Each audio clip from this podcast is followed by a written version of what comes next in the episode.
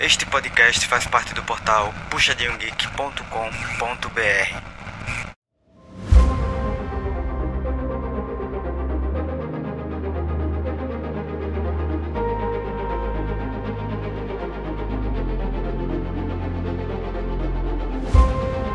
pessoal, bem-vindos a mais um PG Quarter. E esse PG Quarter é super especial porque a gente vai falar sobre a super semana desse primeiro final de semana aí dos playoffs que começou a rolar. Para comentar tudo comigo dessas séries maravilhosas, Sky. Oi, Sky. Opa, e aí, beleza? Bom demais.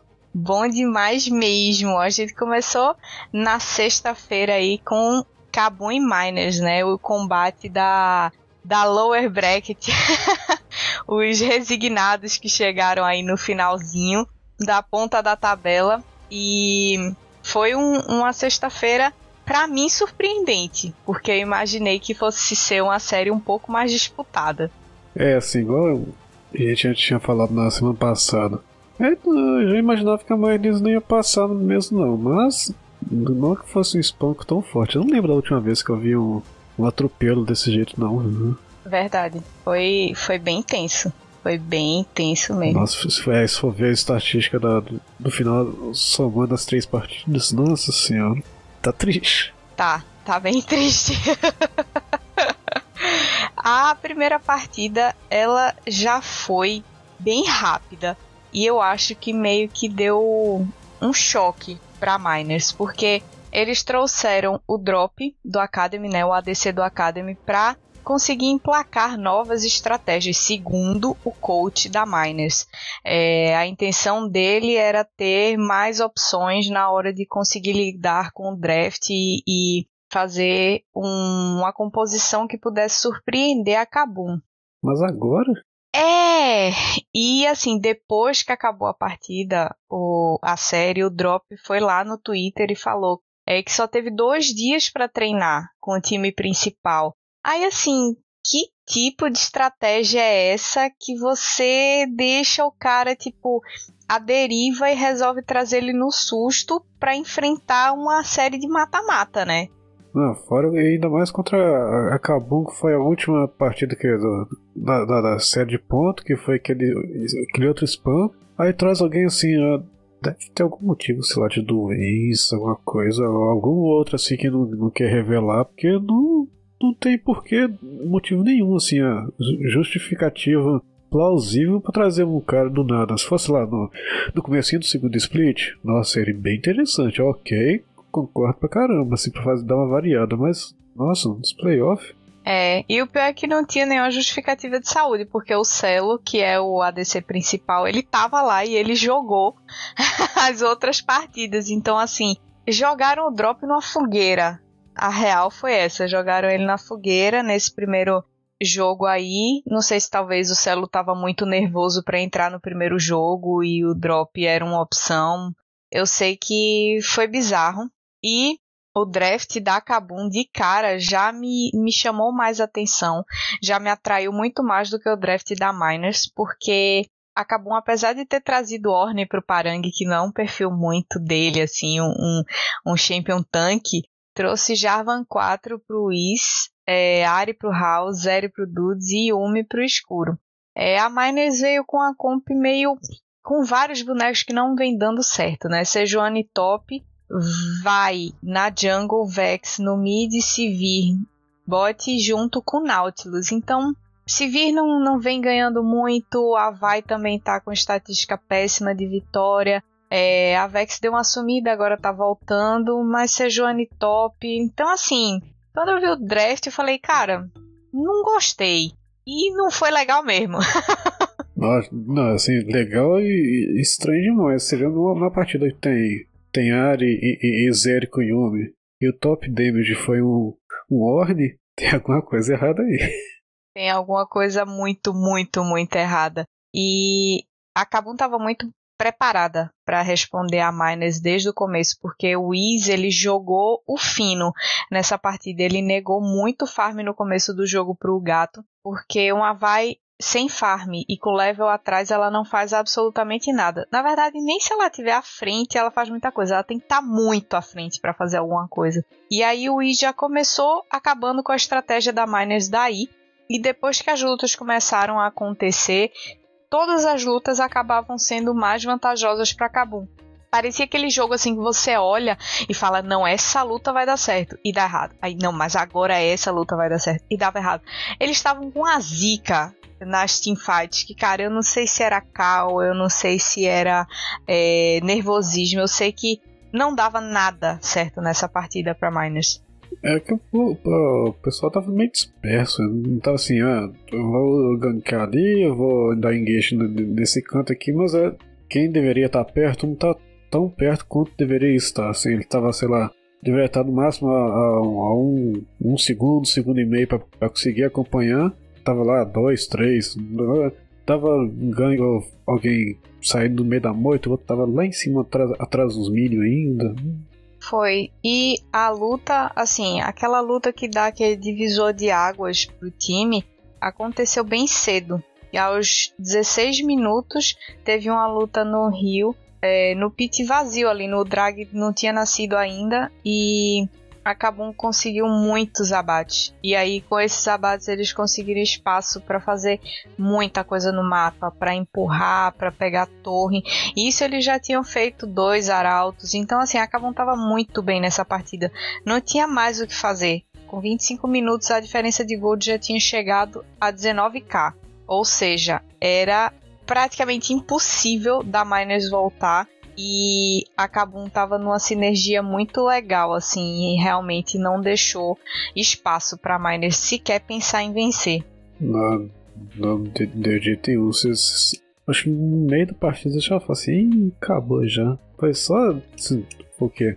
Deu 24, 24 minutos mais ou menos, deu, deu mal, mal pegaram o buff, pegaram o, a alma do dragão veio já fala, bora pro barão lá, vamos terminar essa partida logo que já já deu o que deu, tinha que dar já.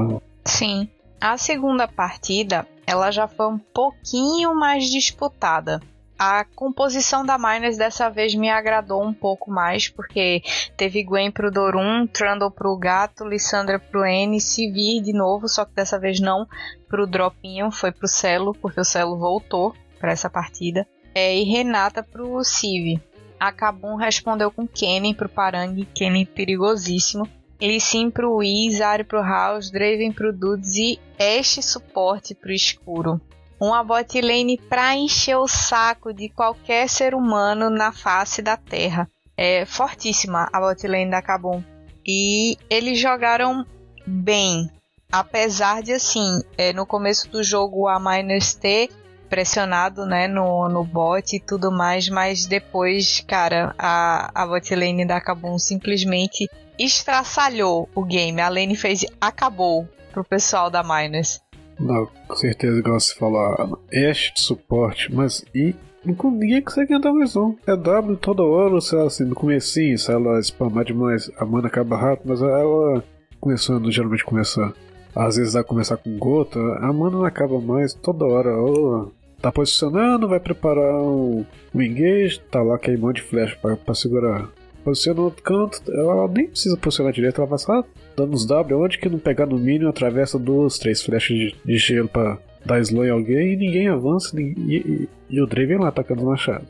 Ele tava pois é, tranquilo, tranquilo. A, a Ashe, ela tem uma coisa que assim, apesar do W dela ser a skill mais chata quando, quando é Ashe sup, ela ainda tem o bônus de todo e qualquer ataque básico dela dar slow no inimigo. Então, assim, ela dá o slow ou com a chuva ou com ataque básico. E nas trocas na bot lane é uma coisa muito fácil de se fazer, porque o ADC inimigo anda um pouquinho para farmar, ela consegue dar um ataque básico, já dá slow no cara, já dá um daninho. Aí o cara tenta agressivada, ela dá aquela chuva, já faz o cara recuar. Então, é um suporte muito chato. É um ADC que, quando jogado de suporte, é muito chato. Então, ela ou tira a paciência ou tira a vida de quem tá jogando lá no bot.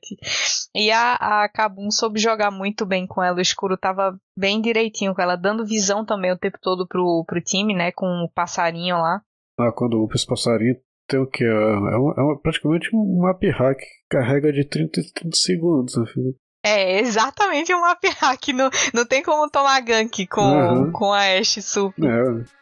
E a história da primeira partida meio que se repetiu, assim, aquele, aquele timing da Kabum, que aos 19 minutos já tinha aberto uma quantidade enorme de gold de diferença na primeira partida. Foram, foram 19k, mas foram com 25 minutos. Com 19 minutos na segunda partida já tinha 13k de gold de diferença. E a Kabum conseguiu, nesse meio tempo aí, nesse mesmo tempo de entre 19 e 20 minutos, um ace belíssimo no mid com a play do Parang com o House que simplesmente acabou com a Miners. Acabou. Encerrou o jogo ali. Não, você lembra que eu falei desse, desse Kenny semana passada, da PEN usando ele como alternativa? Porque toda hora, ou, ou bane ou bane a Gwen, ou bane o Nar, ou bane o Gangplank. Tem que ter um, uma carta guardada. Isso aí fez a diferença. Sim, e o Kennen duela muito bem com a Gwen na, na lane e depois ele meio que consegue ser uma resposta para ela com a ult, né? Porque ele fica meio corpo a corpo com ela e o tempo que acaba a invulnerabilidade ainda dá tempo de cair o stun. Então é uma boa resposta para Gwen. E o Parang, cara, joga horrores de Kennen, horrores.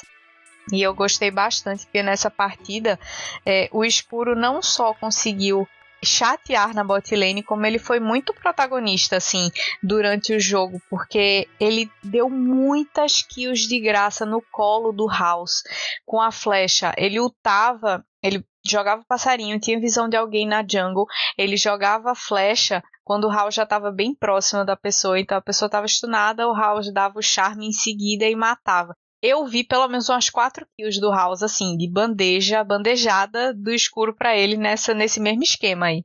Aí, essa, essa ult do, da Ash pega de muito longe, são cinco, acho que 5 segundos de CC, né? Eu não sei o tempo exato, mas é eu é acho bastante. Que é isso mesmo. Eu acho que é isso mesmo. É, acho que é até 5 segundos, dependendo da distância que do, percorre. É. Ela tá lá no bot, eles estão lá no bot, lá, aqui, vai, manda o, ult lá perto do Arauto lá, no meio, no meio da jungle. Dá, dá no mínimo, no mínimo 4 segundos. É aquilo. A terceira partida, a, o pessoal da Miner já estava bem abalado. Foi difícil para eles, né, ter duas partidas assim, ainda mais que a segunda meio que deu um lampejo de esperança para eles, mas a real é que o estresse que eles já tinham passado já tinha abalado bastante a, a condição psicológica deles para o jogo. E aí eles tentaram inverter. Eles viraram e disseram: Ah, a Kabum ganhou com essa comp, eu vou lá e vou fazer a mesma. Nossa, isso aí é, ou é muita coragem ou é muito desespero. Porque... Sim, a única coisa que mudou foi a N não foi de Ari porque a, eles baniram a Ari, ele picou Vex. Mas o resto foi tudo igual. Foi Kennen, Lee Sin, Draven e Ash. Só que aí é que pegou o negócio, porque a execução não foi a mesma, não foi a mesma. Mostrou que não adianta ter o boneco se você não sabe clicar, né? É, exatamente. Não adianta se. Não adianta ter uma. comprar uma Ferrari se a vida inteira só andou de Fusca, filho. Exato. E o, o, draft da Kabum eu fiquei meio com medo, assim, porque como a botlane pegou Draven Ashe e a botlane da Kabum foi Kalista Renata, eu imaginei que fosse ser sofrido para eles, porque a Kalista tomando slow, a Renata tomando poke, é uma situação difícil. Mas já sabendo da dificuldade que eles teriam, a Kabum focou muito no bot. E o early game da, da Kabum foi brabíssimo. E assim, com 8 minutos já estava 4 a 0 no placar de abate. O Dudão pegou muita vantagem, muita vantagem. E aí jogou solto, jogou suave demais.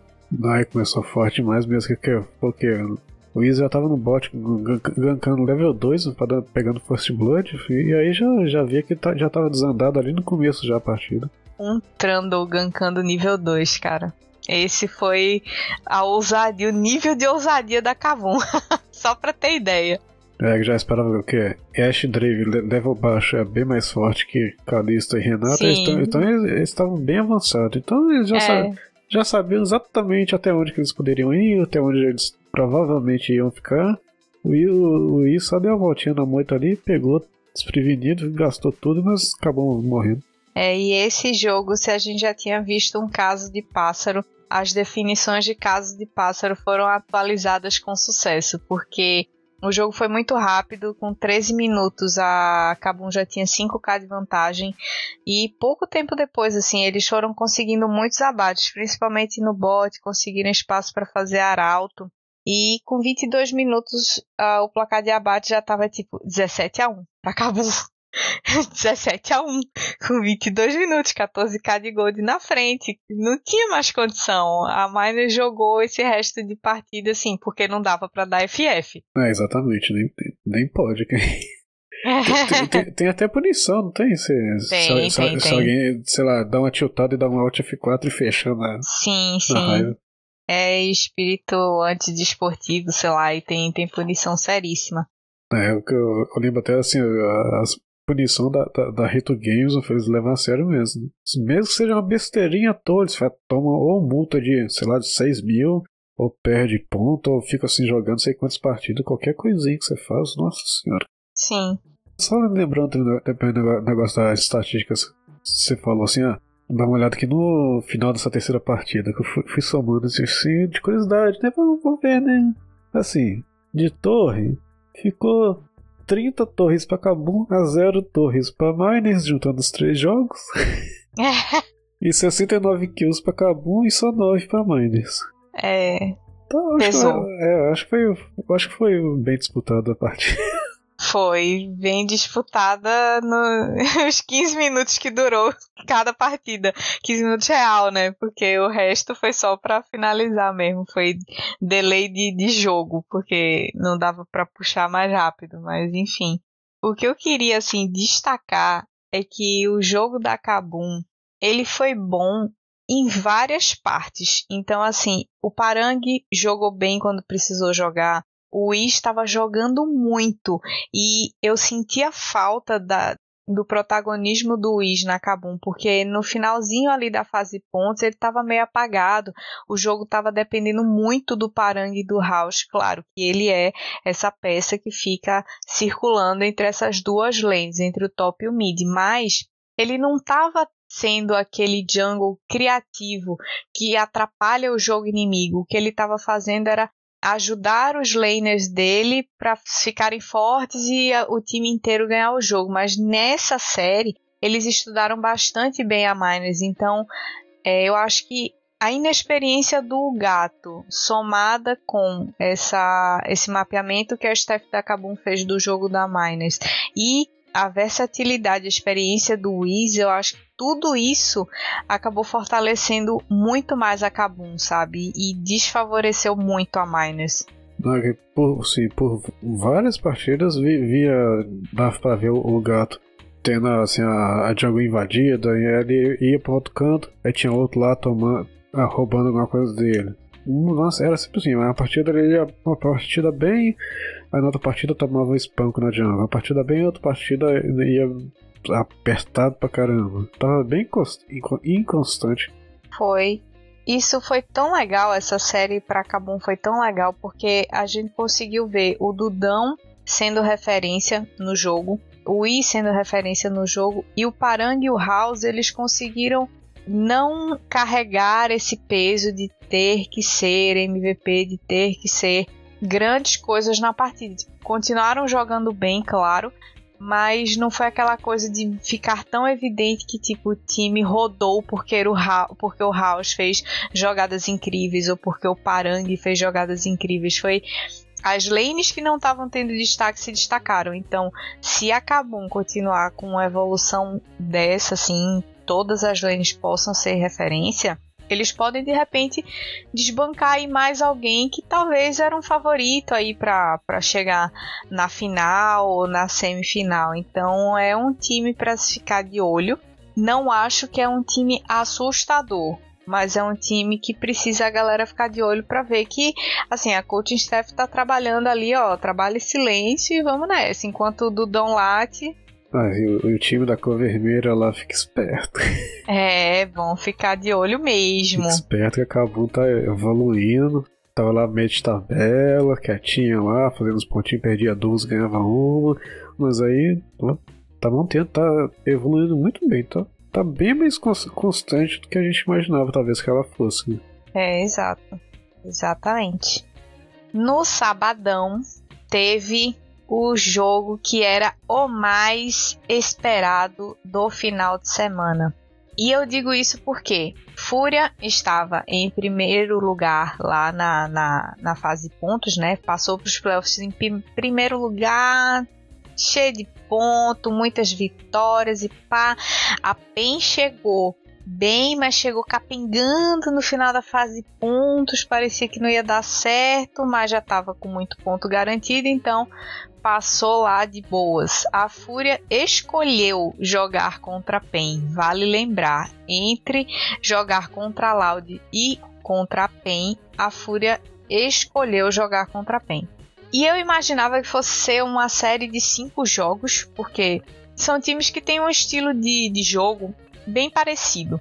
Apesar da Fúria ter um early game mais explosivo do que o da PEN e a PEN estar com dificuldades em fazer um bom early game, a Fúria tem uma tendência a querer fazer vários objetivos, jogar pelo safe, segurar o jogo até late game para ter aquela luta definitiva e vencer, muito, muito, muito parecido com o estilo da PEN.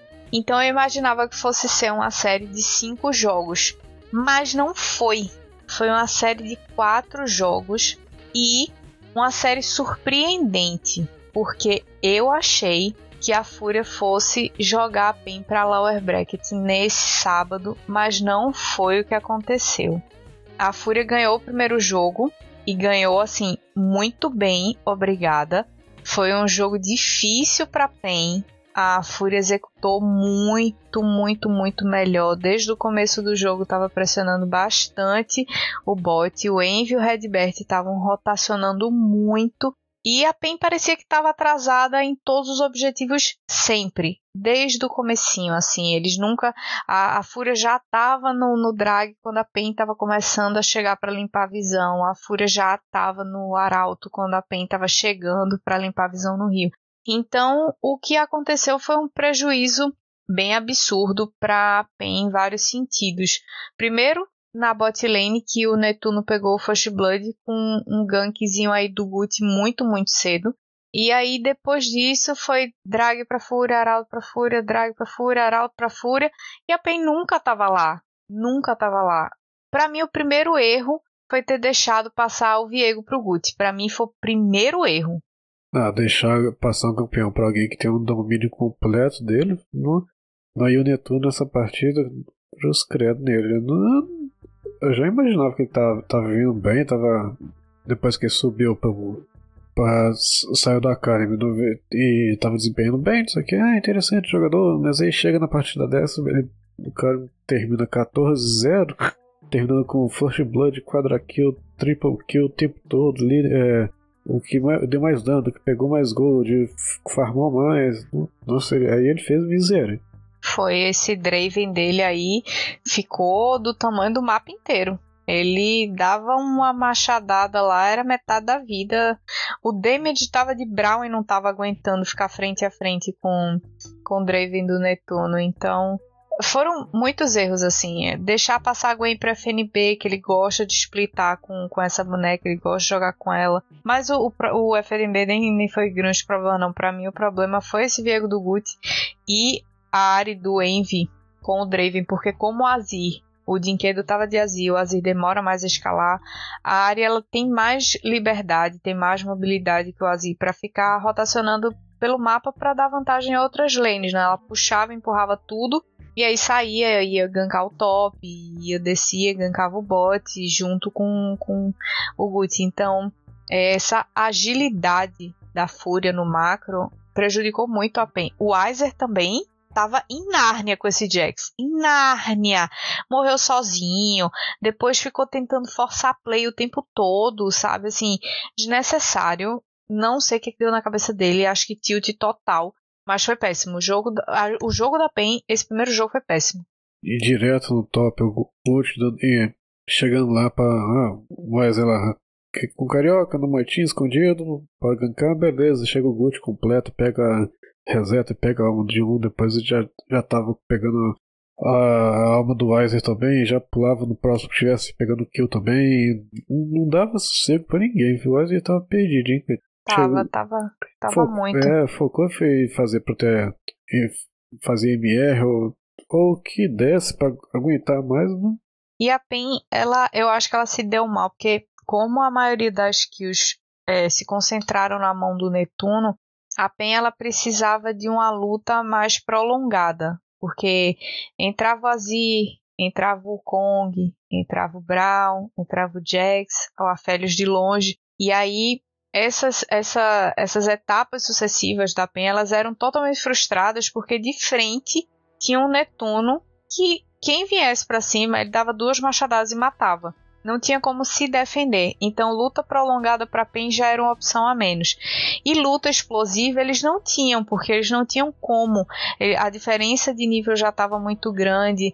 A Leona conseguia dar, dar pio pro Draven, a Ari também, a Gwen também. Então, tinham muitas opções para defender o Netuno de uma tentativa de engage explosivo da PEN. Então as duas opções que a PEN poderia ter de, de gameplay aí já estavam totalmente frustradas. Mesmo o Carioca roubando o Barão aos 32 minutos, herói, o que ele conseguiu fazer foi segurar mais uns minutinhos aí, porque a Fúria já estava antes, né, praticamente batendo na base da, da PEN, já tinha empurrado tudo que podia empurrar, e o que a PEN conseguiu fazer foi retardar aí, sei lá, uns dois ou três minutos a, a, o GG da Fúria, mas já estava praticamente impossível. Ah, assim, achei até esquisito a partida ter demorado tanto, pelo jeito que a Fúria tava levando-se até assim, uns 20 minutos, falei, ah, tá ganho pra Fúria. O Spunk tava forte, mas conseguiram a PEN ainda conseguiu segurar muito bem, assim.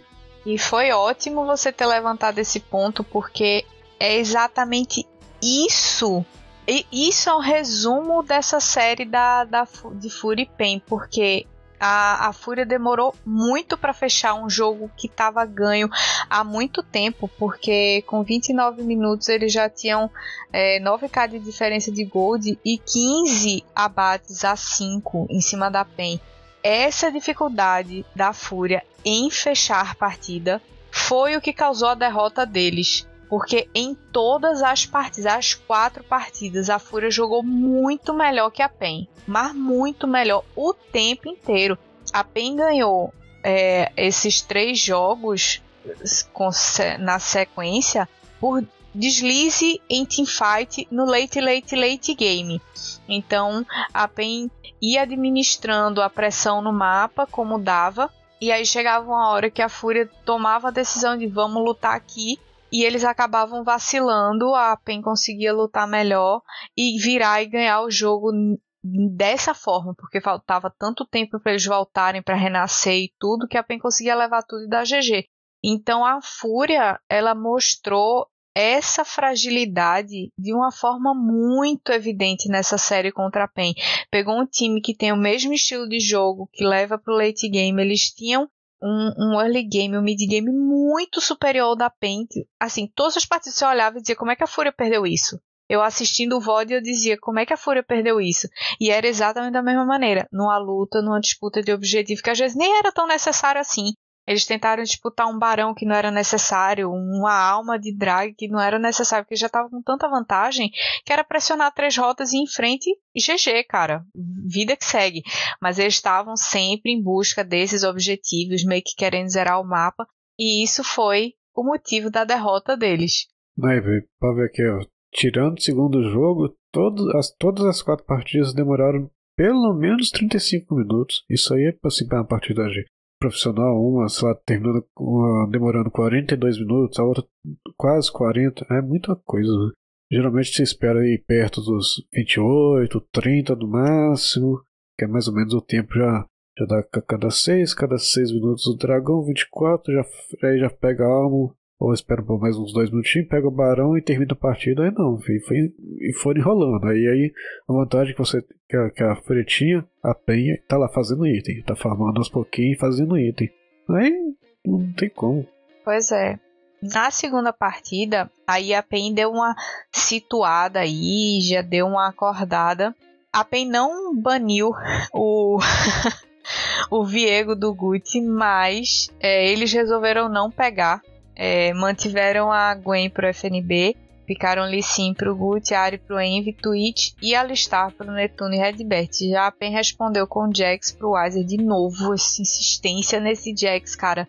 O Kong pro Kaká, Swain pro Dinquedo, Sivir pro Trigo e Rakan pro Damage. Quando eu vi essa composição da PEN, eu não gostei muito porque faltava uma frontline mais robusta, coisa que a, a Fúria tinha. Tinha uma Alistar, tinha a Gwen que fica é, invulnerável e tem o Lee Sin que faz bastante HP e consegue fazer umas plays aí, chutar alguém e sair de boas, dar uns danos. Achei que a PEN contar só com a resistência do sonho, a sobrevida do sonho era muito pouco apesar de ter um engage muito forte junto com o Rakan e o Kong, mas era, era um, uma comp que era muito frágil. Se o Twitch crescesse, ia ser pior do que foi lidar com Draven. Mas a, a PEN conseguiu dar uma um chega para lá na fúria assim, porque eles conseguiram chegar mais cedo nos objetivos. Aquelas falhas que eles tiveram na primeira partida com relação a macro, eles deram uma aprumada, assim, não deixaram os objetivos tão fácil para a Fúria como foi na primeira partida. É, e a, e a pena essa partida, assim, com um esquema bem mais interessante que a primeira. Ah, apostando naquele negócio, tem o, o engage do o, o Suindo causando muito dano para poder combater com a ult do Rakan. Isso não pegar tão bem assim, tem um Kong pra ultar e travar todo mundo. O Ice pra pular pular no pescoço de quem estivesse fugindo, dar stun, manter mais, mais perto. É aquela aposta que, hum, sei lá, se, se tivesse, se a Fúria tivesse anulado, sei lá, o Swain logo se, no começo da teamfight, talvez ele tivesse desandado igual desandou na primeira partida, mas funcionou muito bem dessa. Pois é. E foi engraçado, assim, do mesmo jeito que a Fúria tem esse teve né, essa insistência em carregar o jogo até o late game para tentar definir, enfim, numa luta de objetivo. A PEN teve essa insistência em trazer Jax pro Weiser e se vir pro Trigo, né? Foi um negócio meio que uma religião, assim, o John Ray não queria abrir mão dessa Sivir desse Jax de jeito nenhum. E no final das contas, nessa partida especificamente, essa insistência acabou se pagando, né? Deu certo porque é, apesar da PEN ter cometido vários erros em algumas lutas e isso permitiu que a Fúria se mantivesse na partida, porque a PEN estava super bem, poderia ter sufocado melhor a Fúria, mas eles vacilaram em, em algumas lutas, tomaram os pick-offs, enfim. Aí a Fúria conseguiu se manter no jogo, mas é, na disputa pela alma da, da, do drag da PEN, a Fúria resolveu ir contestar, não quis deixar a alma para PEN e aí eles foram engajados fora do pit do, do drag e o Trigo pegou nada mais, nada menos que um pentakill. com essa civizinha aí que tava meio apagada a partida inteira, mas depois desse pentakill foi GG, literalmente. Assim, apagada na partida as outras partidas e no, no CBLOL inteiro. Eu acho que foi a primeira partida que viu um, que teve uma CV assim é, impactando tanto quanto o, o Trigo fez acontecer. E ela nem, ele nem tava tão forte assim quando rolou essa luta. Acho que ele tava com duas ou três kills. Aí depois que pegou as cinco, né? na, na, na, hora que ela começou essa teamfight, ele tava com zero. Tava com zero? Não tinha matado ninguém? Ele terminou 5 barra 1 barra 1. É, então foi pior do que eu imaginava. Eu pensei que ele tinha conseguido pegar umas duas kills antes, mas enfim foi a hora que ele brilhou, mas assim, brilhou também e a PEN já estava numa, numa situação muito favorável, porque o mapa todo estava muito empurrado, eles terminaram, deram ace na, na Fúria e foram reto mid e garantiram o GG, então essa partida foi bem mais favorável para a PEN mas também mostrou que assim não é um time que tá com aquela estabilidade que deveria para tentar chegar numa final, já que eles vêm falando tanto dessa final que querem tanto chegar na final, né, desse segundo split aí. Ah, com certeza. E a PEN, assim, quando começou o CBLOL, a Fúria, todo mundo é, vai jogar bem, é um time bom. A PEN é que é time que se esperava demais depois que sei lá, com ah, o BRTT falando bem, que aqui, aquela coisa toda, que a promoção e o lance de imagem, assim, dando aquela massageada, massageada boa na imagem da, da equipe da PEN. Só que aí, aí a PEN começou capengando, capengando ali, com uns pontinhos, partida meio esquisita, né? e tá, tá, tá bem melhor do que a gente esperava que fosse. É, eu só não gosto muito quando a PEN é quando a PEN faz o caminho contrário, assim, porque geralmente ela vai mal na fase de pontos e aí vai melhorando, melhorando, melhorando e aí chega nos playoffs naquele hype porque o time conseguiu entrar nos eixos. Já esse split foi o contrário, eles começaram super bem a fazer pontos e aí no final foi caindo, caindo e tá meio capengando aí nos playoffs. Foi bem contra a Fúria, mas tem vários pontos aí críticos para serem resolvidos para a próxima para próxima semana, né, que a disputa vai ser aí contra um time pauleira. É que eu acho que quando chegou naquele ponto assim que eles já não estavam classificados para os playoffs, mas já sabia que estavam muito tranquilo, começa a ficar meio desleixado na partida, sabe? Não tem aquela, aquele foco igual se tivesse uh, quem estava lá tentando o sexto, o sexto ou o quinto lugar. E acaba, acaba deixando de lado um pouquinho a concentração.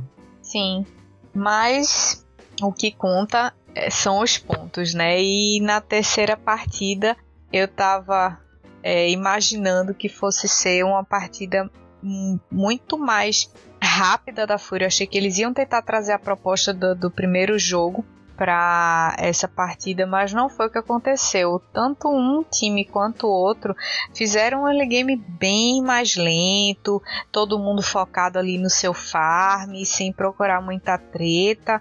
É, tanto que o primeiro drag veio antes da, do primeiro abate e só aos 7 minutos, assim. Foi, foi um drag bem tardio.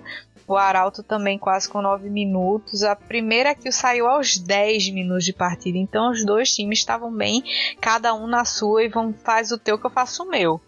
É, igual a Fúria, como lá jogou muito bem a primeira, aí a PEN tomou aquele susto. Aí no segundo jogo foi exatamente o inverso. Aí no terceiro, falei assim: opa, Vamos jogar, vamos jogar mais safe aqui, não vamos dar fazer gank level 2, level 3, não vamos fazer aqueles dive no começo pra, pra garantir um uso de arauto, vamos dar uma segurada porque senão vai desandar. Foi, e o que eu gostei de ver nesse comecinho de jogo foi que os primeiros abates saíram porque a, a PEN eles conseguiram mapear tão bem a movimentação que a, a Fúria faz, assim, principalmente Redvert e Envy, que eles gostam muito de rotacionar no começo do jogo depois que o Netuno consegue empurrar o Wave e, tal. O Envy também empurra bastante a Wave para ficar solto pelo mapa. E a PEN já estava preparada, porque eles sempre fazem essa rotação é, subindo do rio de baixo, ardando ali a, perto do Blue e depois vão subindo para o rio até o Mid. E aí o Dinquedo desceu. E aí quando o Redbert junto com o Netuno e o Envy foram subindo lá e pra o Blue tava todo mundo da pen. Yeah! Surprise! e aí o Dinquedo pegou tipo double kill. Nossa, é que ali foi aquela coisa assim. Hum, assim, ah, vamos ali, vamos dar, dar, dar uma rotacionada ali, vamos dar aquela. colocar visão ali, tô de boa, ninguém, o problema é que na hora, até se for olhar o mapa, eles não tinham visão de ninguém onde que tá. Eles estão ali na, na, perto da, na linha dos botes, perto das pedras ali, não tinha, não tinha visão nenhuma do rio. Da, da moita mais perigosa que a, ali do, do, do bote ali, pelo lado de baixo do dragão. Nada lá pra cima, se tem, se tem alguém encostado na parede. Aí tá, vão andando, e a Hell já tem aquela mobilidade gigantesca, né? Mas é isso, é porque eles estão tão acostumados a guardar e nesse momento e nenhum time contestar que eles só foram, tipo, inabaláveis. Vamos lá, porque ninguém nunca faz nada por aqui, mas dessa vez alguém fez. Sempre tem a primeira vez, né? E a PEN aproveitou já sabendo que esse costume que eles tinham, fizeram counter costume ali, né? Foi bem interessante essa movimentação, eu gostei bastante. E os objetivos eles foram bem disputados. É, a Fúria começou dominando os objetivos, depois a PEN pegou um dragzinho ali, mas no geral, é, no começo do jogo até 18, 20 minutos assim, a Fúria estava dominando bem os objetivos, o que era preocupante porque a PEN, querendo ou não, estava meio que deixando acontecer um pouco do que aconteceu na primeira partida, mas como a execução da comp estava bem melhor, eles conseguiram essa vantagem de abate, estavam conseguindo pressionar as rotas, então isso acabou não pesando muito. Mas no mid game, assim, a, a Fúria tava botando a PEN no bolso com as rotações. Eles conseguiram pressionar bastante a PEN, conseguindo usar os arautos que eles pegaram bem, abrindo espaço no mid. Foi um jogo com poucos abates, então na verdade a maior parte do tempo foi a Fúria é, dando um show de, de macro em cima da PEN e pegando um pick-offzinho aqui ou ali, mas pouca coisa. Teve até um momento assim bem drástico que já tava com 29 minutos, a Fúria tava fazendo o terceiro drag, quer dizer, entrou em ponto de alma e a luta que a PEN comprou depois era tipo só ter saído. Fez o ponto de alma, deixa os caras sair, os caras estão com vantagem, mas não, eles compraram a luta e essa luta favoreceu demais a Fúria, tanto que abriu espaço para eles fazerem barão assim, com o pé nas costas. E é um negócio que às vezes, assim, os dois pensam mais ou menos do mesmo jeito, assim. Já estamos aqui, ó, ganhamos uma.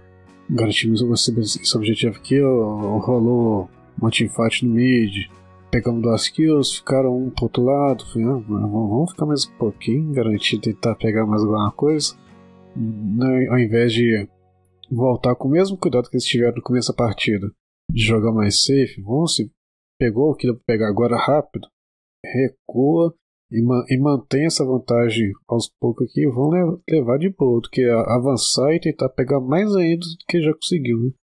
É, e o que, o que eu achei muito estranho, assim, a Fúria tava tão bem, tão bem de, de rotação e de macro, eles pegaram o Barão, sei lá, 30 minutos, com 30 minutos de jogo, e, cara, não fizeram nada substancial, porque cinco minutos depois a Pen conseguiu fazer o terceiro dragão, entrou em ponto de alma e aí conseguiu fazer o barão e no final das contas a, a Fúria resolveu de novo, né, tomar aquela péssima decisão de lutar para impedir que a Pen fizesse a alma da montanha e foi nessa luta que foi o desastre. Aconteceu o desastre, porque o Netuno estava um pouco afastado. Acho que ele estava farmando mid na hora dessa, dessa disputa pela alma. E não se juntou a tempo da, da luta. E, cara, a PEN só destruiu. Só destruiu a, a Fúria nessa luta aí, na disputa pela alma. É que geralmente está aí na alma uns perto dos 30 minutos, mais ou menos, ali entre os 20 e 25, mais ou menos. É o ponto que, assim, se rolar teamfight e eles pegaram um ace, ou no mínimo 4 abate, é, praticamente entregar o GG no, no colo da tua equipe. Foi, e essa, essa luta, ela foi muito boa pra PEN, mas assim, ela foi boa pra PEN, mas a PEN passou fedendo, porque só sobrou o Weiser e o Trigo no final das contas. Morreu cinco de um lado e três do outro, mas aí os dois carregadores ficaram vivos, né? Você tem um Jax e um Aphelios free com todo mundo, sei lá, 40 segundos para voltar, os caras só vamos embora, vamos pra base dos caras e vamos dar o GG, tá ligado?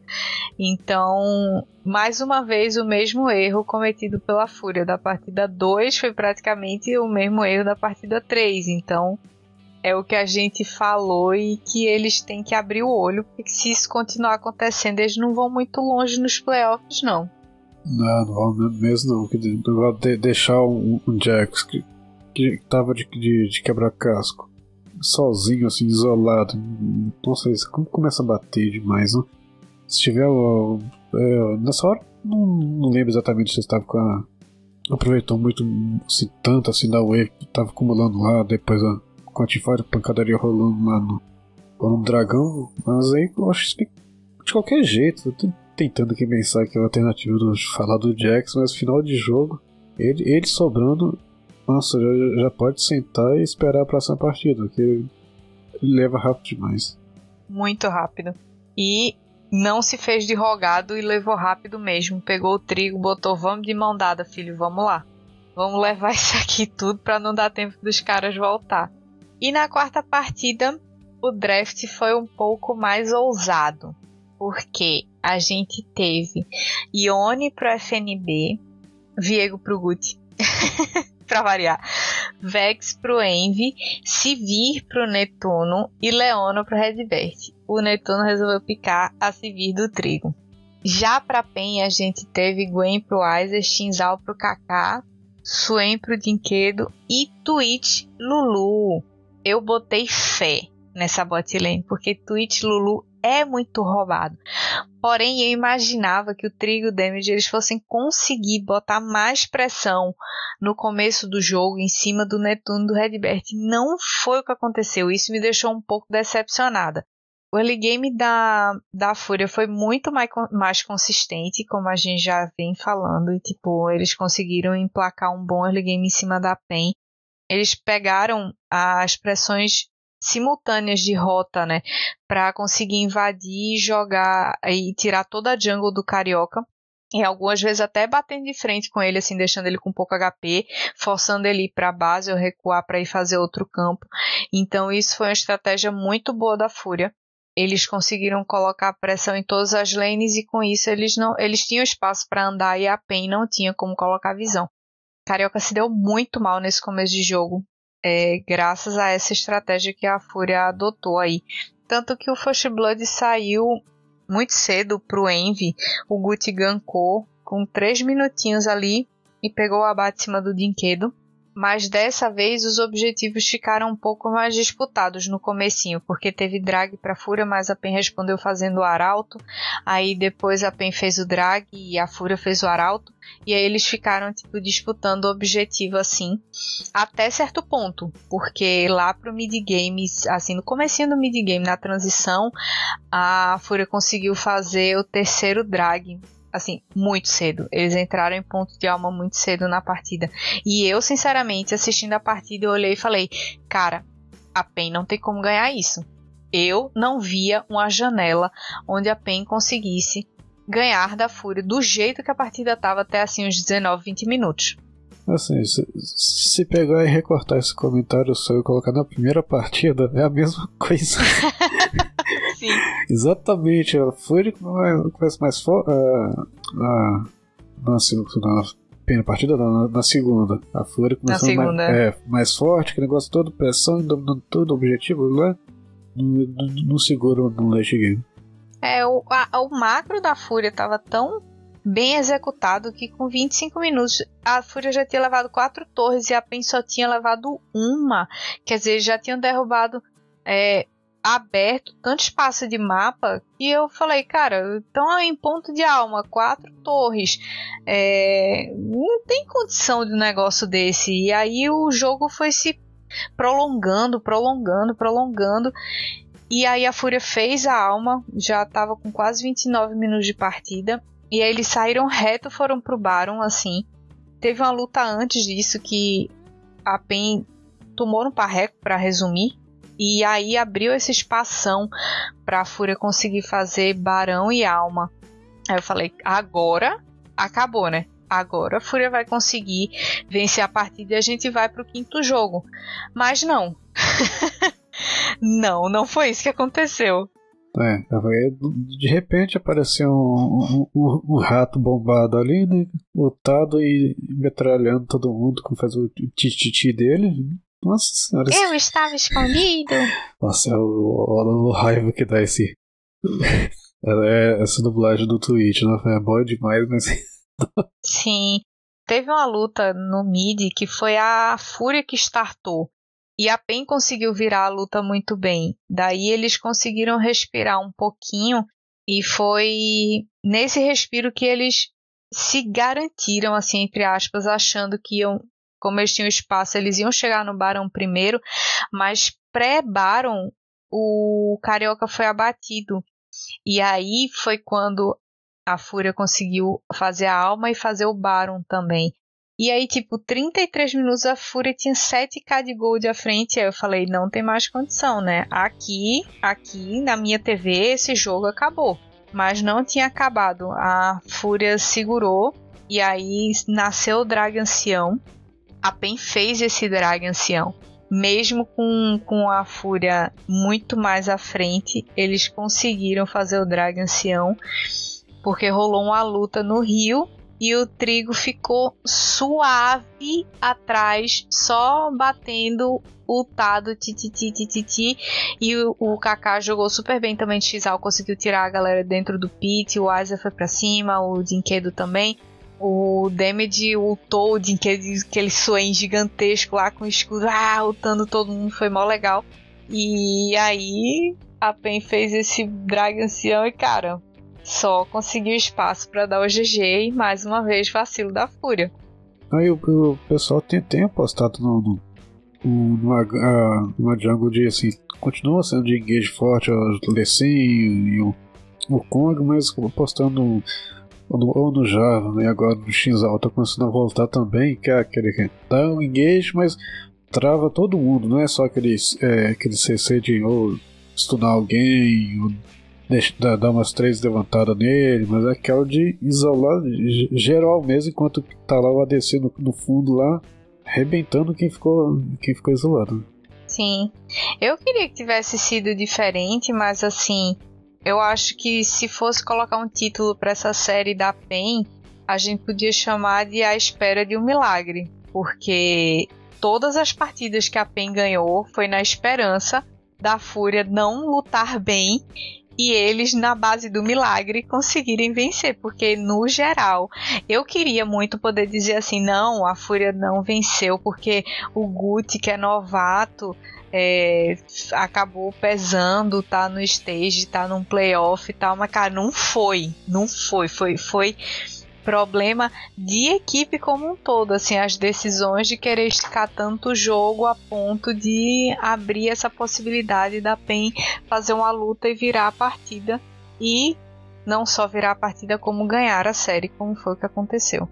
Né, assim, esse, esse formato, sei lá, pra, talvez pelo sistema de franquia, tem um limite de quantidade de equipe, mas é, é estranho, assim, uh, só a Fúria não vai ter uma segunda chance. É. é, é não, a gente até entende, aceita e tal, assim, a, obrigação de quem ficou é, no, no, topo lá e terminou tão forte, mas é, é esquisito ainda, mas formato de, de Lauer, de e Lauer, geralmente todo mundo tem uma segunda chance. É, porque nesse formato que a Riot escolheu não dava espaço para essa repescagem do de quem cai da Upper, assim, os primeiros colocados, né? Mas falando aí em primeiros colocados, em quem sobe e quem desce, surpresas para esse final de semana, o Domingão teve Red Loud, ou seja, muito barulho, muita gritaria, inclusive com o Croquinho que não gritava nada, gritando para cima da Red. Foi incrível o na escuta desse Domingão.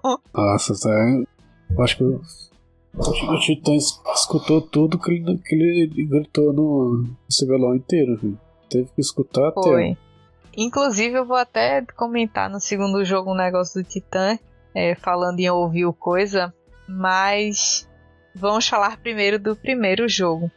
Todo mundo viu, né, como a Loud teve um crescimento bem consistente nessa reta final aí de da fase de pontos e como conseguiu grandes vitórias em cima de times que já estavam bem estabelecidos lá em cima e conseguiram aí passar no quarto lugar para os playoffs de uma maneira surpreendente, porque do jeito que o, o, o time estava em crise no começo do split, eu achei que não iam desenvolver muito bem não.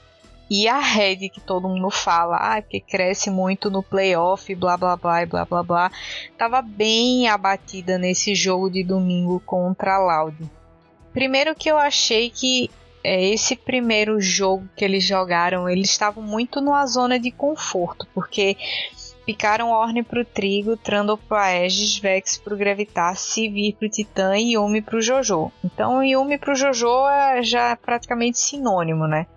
E a Loud trouxe Renekton pro robô, que joga muito bem com esse boneco. Pop pro Croc, Ari pro Tinous, é, Serafine pro Brence e Senna pro Céus. O Céus não Assim, eu nunca vi ele jogando muito bem de cena, não. Achei que deveriam ter picado o contrário. Acho que seria mais fácil da Loud ter conseguido performar melhor mas de qualquer forma deixaram muita zona de conforto para a Red. E assim, a Red soube executar bem a essa composição e realmente mostrou que eles estavam não dava para lá de deixar passar tantos piques de conforto assim para um segundo jogo. E, e nessa assim, apesar da da Serafim do Prince ter sido top damage, é, teria funcionado muito melhor num como suporte mesmo, ficar lá pokeando o tempo todo, fechado em Andre Hawk pra ficar dando aquela pokeada e, ou, ou fazendo talvez um esquema parecido que geralmente a cena faz com TK. Talvez tivesse funcionado. É, talvez. É, é, talvez esse tivesse postado, postado em alguma coisa parecida para isso, mas deu, deu muito certo não. Não, eles tinham até bastante frontline para essa cena e Serafine jogar, mas acabou que a Red acabou é, performou muito melhor, né? O, o, o jogo ele rodou o early game inteiro no top. O Aegis focou muito em fortalecer o Gigo e tentar deixar o robô em desvantagem. Mas na verdade o que rolou foi muita troca de abate, né? O First Blood ficou pro robô e ele tava 1v2 lá no top. Aí ele conseguiu abater o Gigo primeiro e aí depois ele morreu. E aí, pouco tempo depois, o Aegis foi de novo lá no top e aconteceu a mesma coisa. Ah, só que dessa vez o robô abateu o Aegis e logo depois morreu. Pro Gigo, pro Aegis, não sei. Mas enfim, ele estava sempre trocando o abate. Pro Renekton isso é muito bom. Pior é quando ele fica atrás. Trocando kill por kill pra ele tá ótimo. Nossa, o robô tava fazendo um inferno na vida do Gigo, coitado. Tava. Mas de robô sendo robô, né? Fazendo aquelas, aquelas plays assim, milagrosas, que do nada ele dá aquele olé, flecha pra, atravessa a paredinha ali atrás e flecha pra moita e volta pra moita do outro lado. E morre, vai morrer, morre, mas eu te levo junto, maldito. te levo você comigo. Sim, eu sou coisa ruim. É, o jogo ficou bem parelho para os dois lados é, e eu fiquei até surpresa porque a Loud conseguiu ir escalando o Gold aos pouquinhos tanto que no mid-game eles já estavam com força suficiente para conseguir splitar duas rotas simultaneamente e ficar pressionando a Red. Porque a Red fez o primeiro drag, mas aí todos os objetivos nesse miolinho entre 10 e 20 minutos ficaram para lá. Foi o primeiro arauto, foi drag, segundo arauto, segundo drag.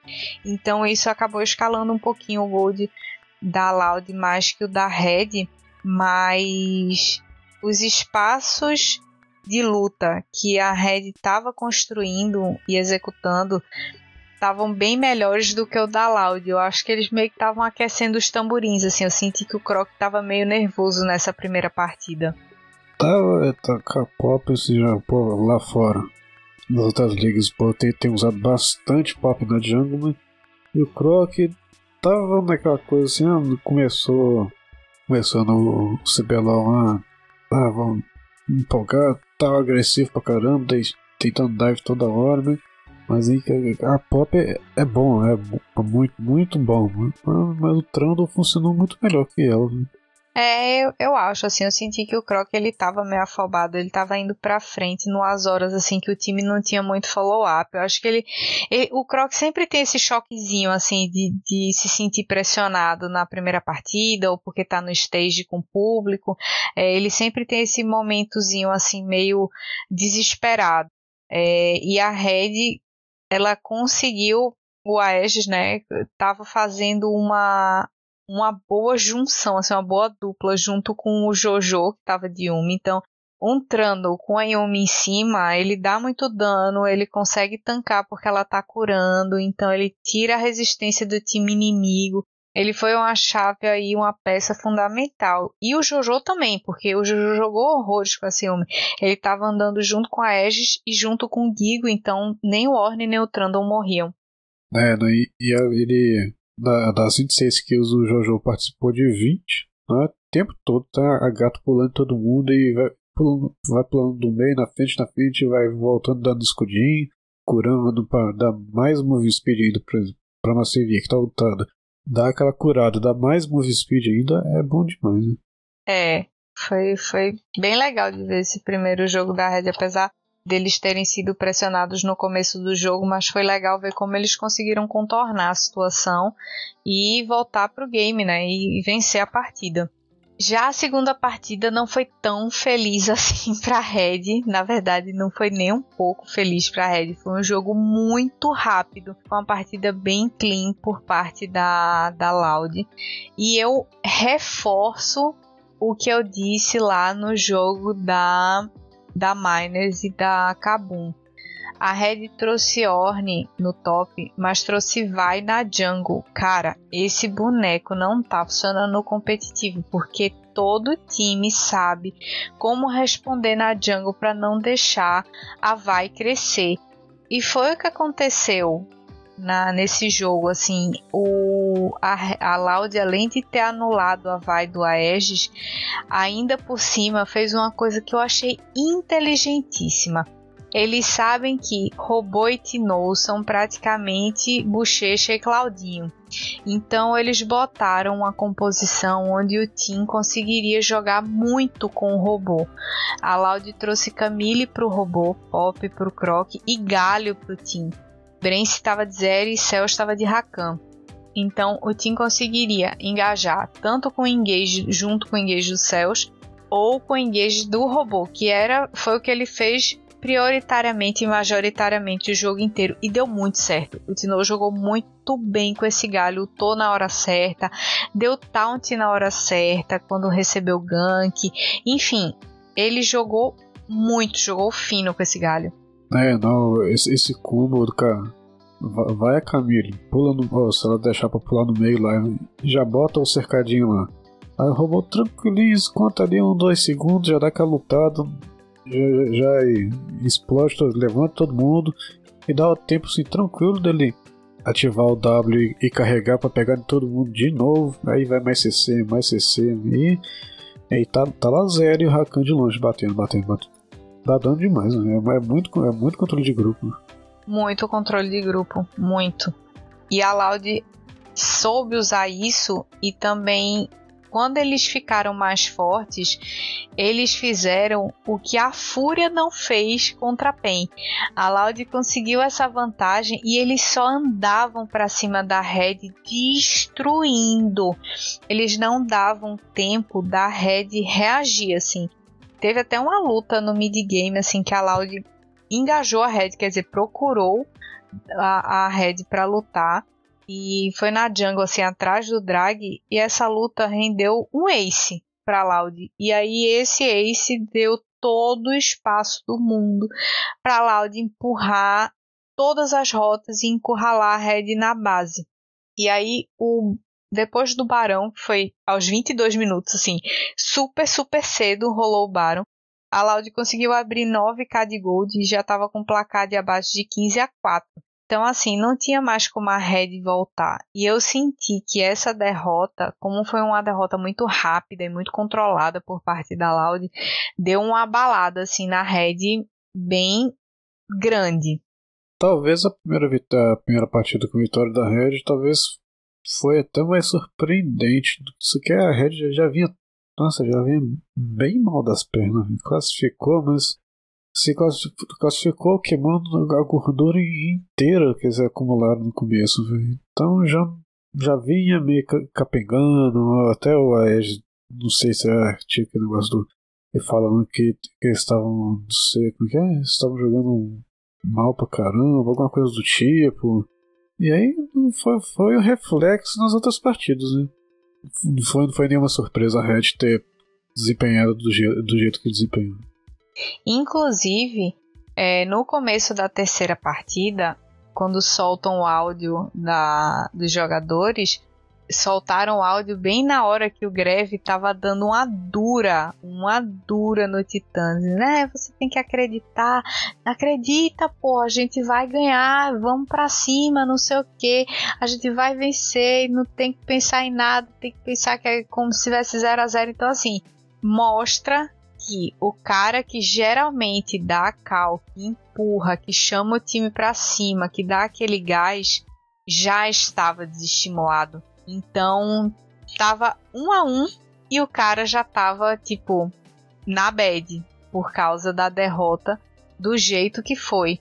Isso foi preocupante, porque a Red ela precisa muito do Titã bem, porque ele é um cara que cria muita play junto com a Aegis, é um cara que joga muito bem junto com o Grevitar. Então, fez falta essa motivação dele. E eu acho que isso foi uma das causas. Lógico que não dá para dizer que foi a principal ou que foi só isso, mas foi um, uma causa de peso para essa derrota da Red para Loud na série, né? Para Red ter perdido essa série para Loud. Mas dá pra ver pela cara do Titã que não foi aquela esculachada que às vezes a mãe da gente dá na hora que a gente quebra alguma coisa, que tá assim, Sim. assim. Tra né, ele travou, geralmente ele, ele responde se brincando, zoando, mas ele tava travado olhando pra frente. Sim. Nossa, aquele. Nossa Foi senhora. bem amuadinho, assim, tipo, tá, mãe. Não, eu diria, diria assim, é, pelo menos eu, eu, jogando, a gente, a gente joga na, na cal, joga só o time fechado, ou só quatro pessoas. Sempre acontece, tá, ah, dá pra dar uma partida pra gente perder, ou, ou sei lá, começar a, ro a rolar tudo, tudo, errado, não combinar, quando alguém tá assim, ah, manda FF, ah, tá, aí já perdemos essa partida, ah, já não dá Sim. mais. Nossa, ah, não quero mais jogar. É, nossa, isso aí é a pior coisa que você pode fazer. Nossa senhora, isso aí já, já, já dá 50% de vitória garantida pro outro. É, com certeza. E essa terceira partida, depois do sermão que o Greve deu no, no Titã lá na hora que abriu a câmera, meio que deu uma funcionada no early game, porque a Red teve o early game dos sonhos. Ela abriu 3-0 com 5 minutinhos de jogo e do, dos três abates, dois estava na mão do Aegis. Eles estavam focando principalmente top mid e o Greve estava conseguindo rotacionar bastante rápido junto com a Aegis porque o Tino estava de Azir, né? E a mesma coisa que aconteceu no jogo lá da da Kabum contra Miners, o Azir demora mais tempo para puxar, então dava espaço para o Silas puxar mais rápido conseguir rotacionar. E apesar do Croc ter tentado responder essas rotações do Aegis, ainda assim, é, para tentar ajudar o robô, no caso, né, que estava de Sejuani no top, ainda assim as lutas estavam dando bem melhor para a Red. Então, foi o early game dos sonhos. O que a Red precisava de early game eles tiveram, mas depois, assim, dos 16 minutos foi quando a Red fez o drag. Acabou que deu uma, uma desandada, porque no mid-game tiveram duas lutas boas, praticamente seguidas para Loud, e essas duas lutas botaram eles de volta no game. Aí tem um negócio também que a, a Red assim, tava no, é, é um, um tranquilo para eles, mas repetiu o mesmo pique no, no bot nas tre na, direto na primeira partida, CV1, segunda partida, CV1, terceira partida, CV1, de novo. Aí já tá a outra equipe tá mais que treinada pra chegar contra isso. É, e eu acho que apesar do Juju jogar muito bem de uma, chega uma hora que precisa mudar, sabe? Aí é quando a gente via no, no outro dia aparecer um Kane no top, podia aparecer alguma coisa diferente, um, um ADC sei lá, imagina, colocar um. Até mesmo, a Calista não, que a Calista foi banida, né?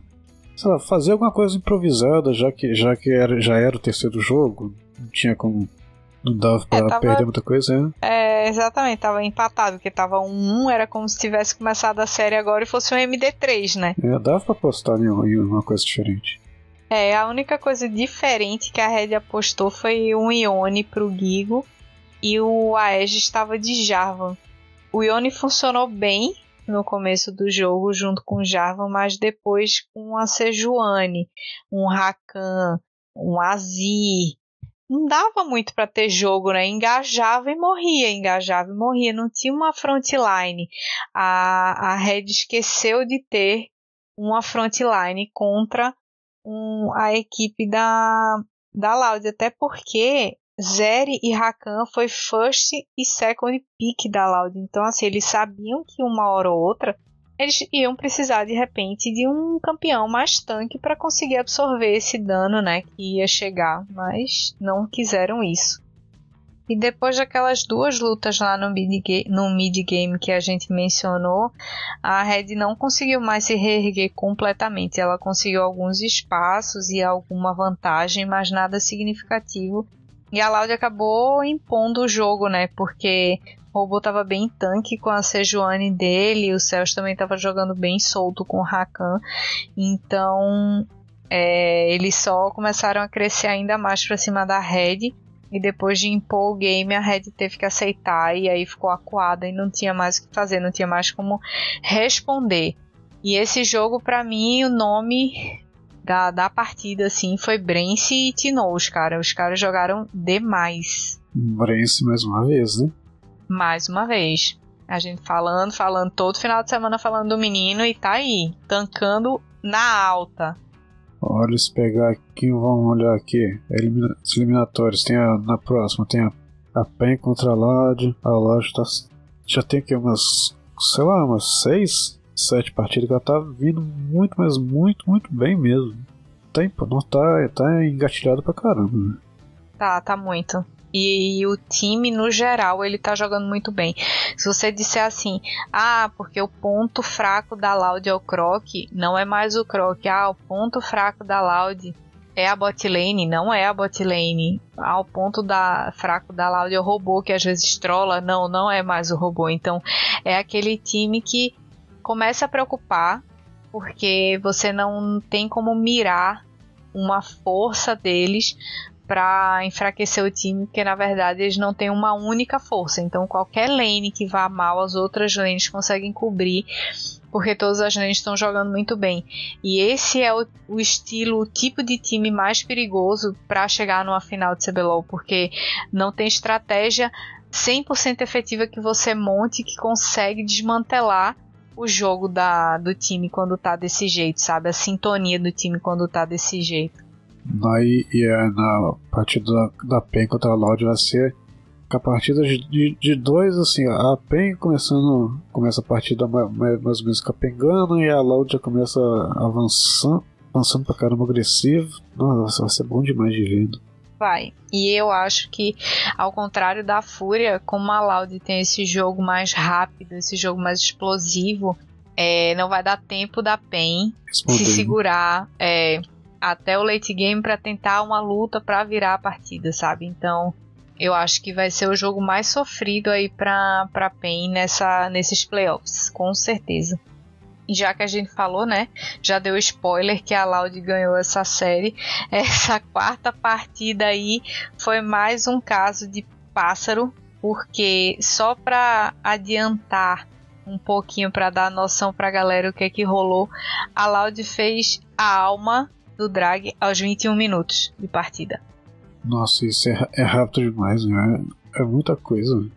E é muita coisa você levando em consideração que tinha um Azir de novo. A Loud estava com Azir no mid de novo e a Félios, então não era para ter sido assim, sabe? Foi muito vacilo da Red, muito vacilo da Red para isso ter chegado nesse ponto. O Brence já começou é, pegando double kill em cima de Titã e Jojo, porque eles estavam num 2v2 e deram um dive clean na torre aos 4 minutos de partida, cara. Que execução maravilhosa desse dive, foi absurdo. Uhum, e aí nessa partida o Tinoz não foi obrigado a fazer a coroa, a coroa da rainha lá pra evitar dano. Ele conseguiu fazer a, a Leandre pro Azir é bom demais pra pokear e Ainda mais contra é, o Orne, né? Uhum, é, os, os, soldadinhos lá no fundo, lá, dando lançado em todo mundo. Nossa, foi mas muito melhor para ele. E a, a Red tinha milhares de maneiras de engajar a, a, a assim, e eu acho que uma fo formas muito mais eficientes de, de engage do que a Loud teria de resposta. Então, a Red trouxe Orne pro Gig, Gigo, o Kong pro Aegis, Silas pro Gravitar, Jinx pro Titã e Rakan pro Jojo. Então, se o Greve roubasse uma ult assim do Azir, ele conseguiria ensecar todo mundo. O Aegis entrava de Kong, o Gigo tava, chamava o bode, o Rakan tava. Então, assim, na teoria, o time da Red era muito mais versátil, muito mais completo do que o time da Loud, na minha opinião. Mas a execução da Loud estava tão afiada, tão afiada que a comp na, na teoria ficou realmente só na teoria. Nossa, é igual, igual o Grevita, tá com a opção de. Talvez se ele tivesse. Um, geralmente gosta mais de pegar o ult do, do Kong, mas. Ou do. Sei lá, um mid que ó. Uma lição, mas ele coisa tinha, é... é... ele tinha boas ults, assim, ele podia pegar a ult do robô que jogava e parava alguém. Podia pegar a ult do Team, Ele secar dá um alguém. muito rápido com, a, com as correntes dele e, e fazer um inseco, mas... Sim, mas não, não executou. O jogo da Loud foi bem predominante, bem predominante mesmo, porque eles conseguiram fazer drag, arauto, só o primeiro arauto que ficou para Red, mas a luta que aconteceu logo depois desse arauto foi muito ruim, foi bem melhor para Loud do que para Red. Então com 8 minutos a vantagem da Loud já estava começando a se desenvolver assim para para tentar sufocar, né, a Red, tanto que aos 14 minutos teve uma boa luta para Red, que eles deram aquela respirada, mas depois disso todas as lutas começaram a ficar muito mais pegadas e estavam tipo 50-50, porque os, os times estavam lutando bem, mas a comp que na teoria tinha menos vantagem, que no caso era da Loud, eles estavam conseguindo jogar melhor do que a Red, então isso acabou se sobressaindo na folha o, o gráfico de Gold, a hora nenhuma você não vê nenhum risquinho azul no gráfico de Gold. A, mesmo com o esse alto pro, pra Red, nem assim eles conseguiram uma, uma vantagemzinha de, de Gold. Não, eu acho que esse arauto ele não chegou nem a bater na torre, se não me engano. Eu posso estar confundindo o jogo, mas teve um arauto que não chegou a bater na, na torre, não. E no geral, a Loud estava controlando muito bem a visão. Eles estavam conseguindo chegar primeiro nos objetivos, limpar a visão, então tudo isso estava travando a entrada da Red, porque sem visão eles não conseguiam entrar. Eu lembrei que é porque eu acho que foi, foi nessa que o Coes apertou errado, é, ia, ia, apertar, acho que apertar foi. o negócio e, e usou, a, é, é, usou a rótula. Isso, foi isso mesmo. É, foi por isso. Foi isso mesmo. É, eu lembrava que teve um arauto que não chegou a bater na torre. E, cara, no geral, os comentários se repetem. O Brence e o Cels, eles jogaram muito nessa partida de Afélios e Renata, cara. Nossa, mas quem nunca errou. Quem nunca assim errou os, os botões do teclado e, e, deu uma skill para outro lado, criou, é. puxou, a skill, puxou a skill, clicou no minimapa, foi pra essa base. Ah, sempre. Quem nunca tentou matar a parede. Então, Acontece. Dar aquela cabeçada pra ficar com um carimbo, né? Uhum. Deixar a marca no rift lá com a cabeça. Acontece, até, até a T1 faz essas coisas de vez em quando, por que a gente não pode, né? É lógico, é lógico. E aí fica o questionamento, né? Será que essa Loud, tão, essa Red, desculpa, tão famosa por aparecer e ser protagonista nos playoffs, vai chegar a aparecer agora que caiu para Lauer ou não? Vai enfrentar a Kabum, né? Agora. E vamos ver como é que eles vão trabalhar essa semana para levantar aí a moral do Titã, tentar organizar o time que parece que tá meio quebrado ou se quebrando. É, só acho que talvez o. Carrete sabe jogar aquele negócio todo, mas acho que o ponto fraco dela, talvez o, assim, o principal erro deles foi mais mental mesmo. A cabeça né, tentava uma jogada, a outra não dava certo, forçava. Assim, ih, já perdemos, né? Aquela, aquela coisa. O Titã é, tem que dar uma trabalhada boa, assim, dar, dar mais um. Também depois daquela esculachada que tomou lá gravado, né? Eu acho que eles estão num ritmo muito intenso. Eles ganharam é, o segundo split né, de 2021, ganharam o primeiro split, ou foi 2020, 2021? Não, foi isso mesmo, ganharam o segundo split de 2021, o primeiro split de 2022, e aí eles estão nessa pegada de CBLOL é, Mundial, CBLOL, MSI e o mesmo time sem descanso, bootcamp, não sei o que. Então, eu acho que tá tendo um desgaste por causa de tanto tempo junto, assim, tanto campeonato emendado um no outro. Eu acho que isso agora está começando a se refletir nas relações entre eles, que você não vê mais aquela super amizade que rolava antes, que a gente via tanto assim o companheirismo, enfim. É, então eu acho que essa rede aí tá meio quebrada e se não trabalharem bem o psicológico, eles não vão conseguir chegar muito longe, não. É aquela hora que todo mundo começa a procurar em quem colocar o, o erro, cada um fazendo, errando do seu jeito, mas assim, não sei, eu errei, não sei quem, quem, quem é que teve, quem errou mais. É, quem teve a culpa maior. É isso. Mas quem não quer saber nada disso é a Laude que tá aí feliz da vida, Cabum também, todo mundo latindo, todo mundo rindo, até o Parangue latiu nesse final de semana, foi uma coisa louca. É, Croc gritando, falando em português, cara, insano. Então, times que estão nessa vibe, eu acho que tem mais chances de irem mais longe. Aí tudo vai depender de como vai ser aí esse confronto de Loud Pain que vai falar bastante sobre como será a final, porque quem passar de Loud Pen, quem vencer já vai estar na final. E aí vai esperar os outros confrontos ali da Lower Bracket para ver quem é que vai passar para confrontar no dia 3 de setembro lá no Ibirapuera. É, quem tá, quem tá lá embaixo tá, talvez pode, pode aproveitar esse tempinho a mais para dar uma descansada, talvez para dar uma é, estudada, uh -huh. né? Dar um intervalo bem, bem bom. Viu? Só que também já já o tempo que eles vão ter para descansar para essa fase, quem tá lá em cima vai ter um tempinho a mais para descansar para para final, né? Ou para semifinal e para final também.